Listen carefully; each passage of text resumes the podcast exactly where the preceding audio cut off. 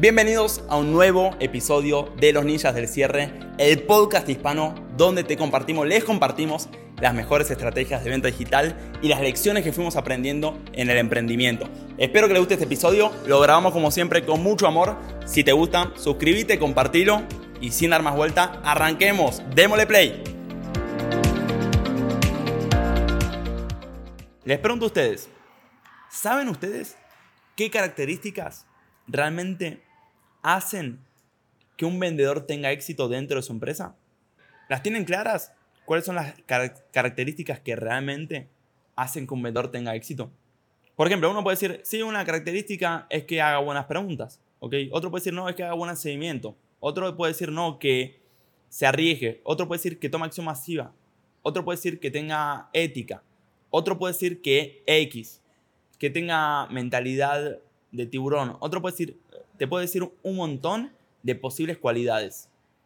La pregunta es, ¿cuáles de esas cualidades realmente se asocian, se trasladan en ventas?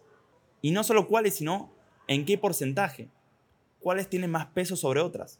El libro que le estoy hablando de, de HubSpot, el de, de Sales Acceleration Formula, es que vos veas a tus vendedores actuales, si es que los tenés, si es que no los tenés, mírate a vos como vendedor y pregúntate qué característica tiene cada uno de estos vendedores. Ordenalos del mejor al peor y pregúntate, Tino, ¿por qué Tino vende tanto? Ah, bueno, porque hace mucho seguimiento. ¿Ok? ¿Por qué Tino vende mucho? Ok, porque es muy bueno en el cierre, se mantiene en el cierre. Ok, ¿por qué, ¿por qué vende mucho? Por X. ¿Cuáles son los puntos flojos de Tino que yo siento que tiene? este, este y este. Voy al siguiente vendedor. Y me pregunto, ¿por qué Roger vende mucho? Bueno, Roger vende mucho porque tiene muy alineado lo que quiere conseguir en la vida. Él quiere ser instructor de venta. Ah, ok, tiene una motivación muy clara. ¿Por qué Roger vende mucho? Para mí, porque es muy bueno presentando. Y con esto hacen como una documentación en base a la información que ya tienen de todas las potenciales características que hacen que un vendedor tenga resultados en su empresa. Y una vez que hacemos este, este estudio, este análisis, ponemos un número hipotético, ponemos una hipótesis de qué porcentaje tiene peso cada una de estas características. ¿Estamos bien hasta ahí? Entonces básicamente empezamos a tener de manera más clara y contundente cuáles son las características que estamos buscando.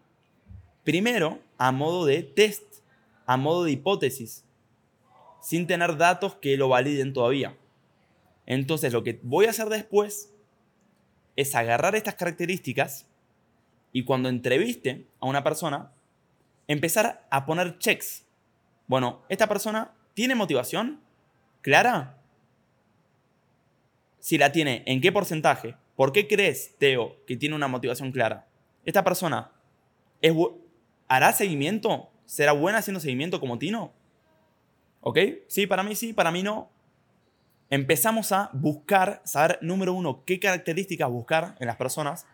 Y número dos, en las entrevistas activamente buscar qué porcentaje tiene de esas características. Y apenas termine la entrevista, vamos a marcarle en un Excel cuánto vimos nosotros de esas cualidades en el vendedor antes de ponerlo a vender. Ajá. Pero más interesante todavía es empezar a desarrollar criterios claros de cómo medir esas características. Por ejemplo, ¿cómo mido yo que una persona va a ser buena o va a ser mala haciendo seguimiento? ¿Cómo puedo medir yo saber yo de antemano o tener algún tipo de noción de si una persona una, realmente va a hacer seguimiento, va a estar ahí encima de los clientes escribiéndoles, va a estar rompiéndole las pelotas o simplemente se le manda un mensaje cada tres semanas. Entonces, le voy a decir una forma que se me ocurrió a mí. ¿Ok? ¿Están listos para esto? ¿Quieren saber una forma por ahí hasta ingeniosa o por ahí que muchos de los que están acá no están esperando? De cómo sé si esta persona será buena o será mala haciendo seguimiento. Yo le agendo una llamada de acá al, hoy es sábado, se la agendo de acá al martes y veo si de acá al martes me escribe para confirmarme esa llamada. ¿Me recuerda de esa llamada en algún momento? El día anterior me dice, che, Teo, mañana tenemos llamada. El mismo día me dice, Teo, tenemos llamada. Se la agendo de acá al, hoy es sábado, al lunes. ¿Me escribe en ese periodo de tiempo? Si no me escribe nada, ni siquiera se acuerda, si yo le tengo que recordar a esa persona de que tenemos la reunión, probablemente no sea un gran hacedor de seguimiento. De hecho, me sorprendería mucho que de repente, si esa persona no me hizo seguimiento a mí, haga mega seguimiento a los prospectos. Porque cuando vos haces mega seguimiento a un prospecto, le empezás a hacer mega seguimiento a cada oportunidad de tu vida, no solo a tus prospectos. Le empezás a hacer seguimiento a potenciales candidatos de empleo, a proveedores, a potenciales socios. Le haces seguimiento a todo mundo. ¿Por qué? Porque sabes que el seguimiento lo que hace es te ata una oportunidad, te solidifica una oportunidad que está a un 20% a que aumente en probabilidad. Eso es el seguimiento. Te aumenta la probabilidad de que una oportunidad realmente se ejecute, se lleve a cabo, florezca. Más interesante todavía es que estas características no solo las empiezo a denotar, sino que empiezo a definir criterios, estándares para medirlas. Por ejemplo, mi producto sale 400 dólares. Una cosa que me preocupa es que esta persona no tenga la mentalidad para vender 400 dólares. Mientras yo digo, mi producto sale 400 dólares, en este suma en vivo que estamos dando, algunos habrán dicho, puta, qué caro es.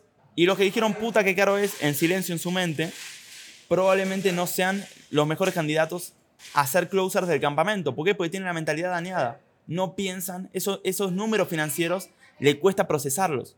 Si a ustedes les parece mucho 400 dólares, cuando le tengan que pedir a una persona que pague 400 dólares, estarán diciendo, uh, la puta, lo voy a desfinanciar, lo voy a dejar en la quiebra.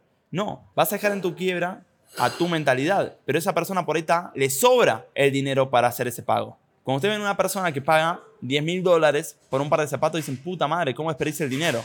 Pero por ahí no entienden que esa persona 10 mil dólares es un caramelo. Y cuando una persona de la calle los ve a ustedes en una cena, pagando 15 dólares en una cena, cuando se van a comer afuera, estará diciendo esa persona, puta, boludo, ¿cómo desperdicia el dinero a la gente rica?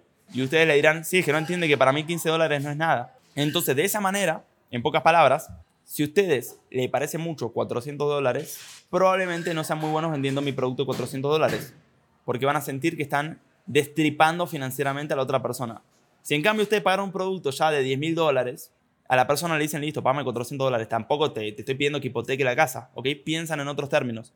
Entonces, el punto acá es, la mentalidad high ticket es una de las características que yo tengo en cuenta en las personas que recluto.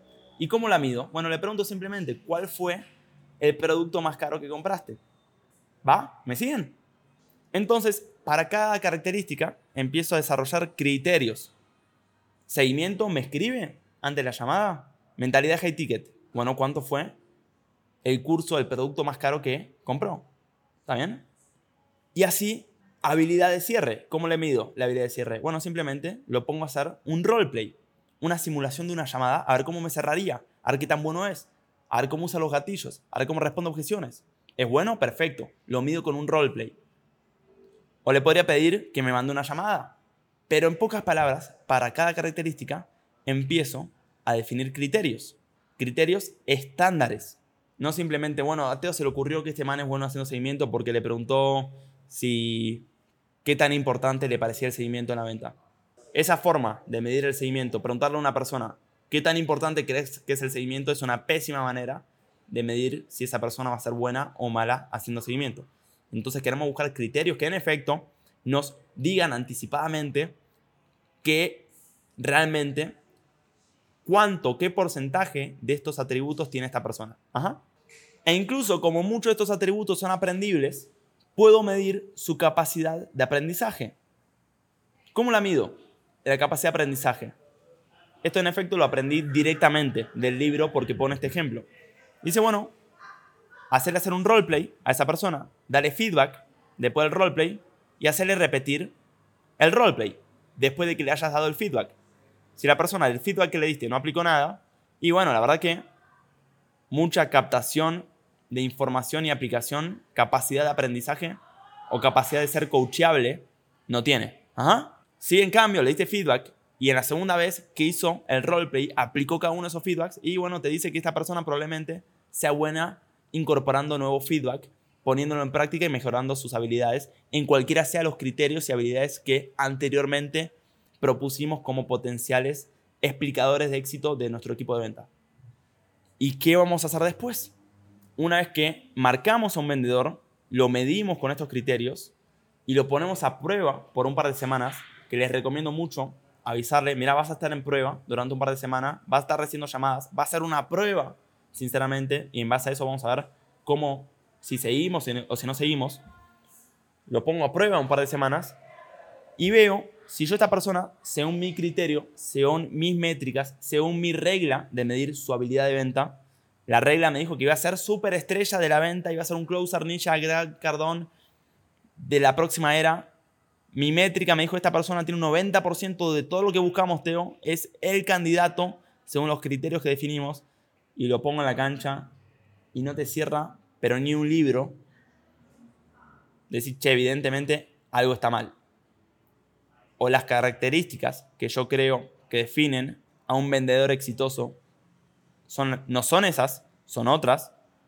O son esas, pero no estoy sabiendo cómo medirlas. Me engañó, entre comillas la persona en la entrevista. No es que te engañó, sino que vos no propusiste las métricas correctas para medir.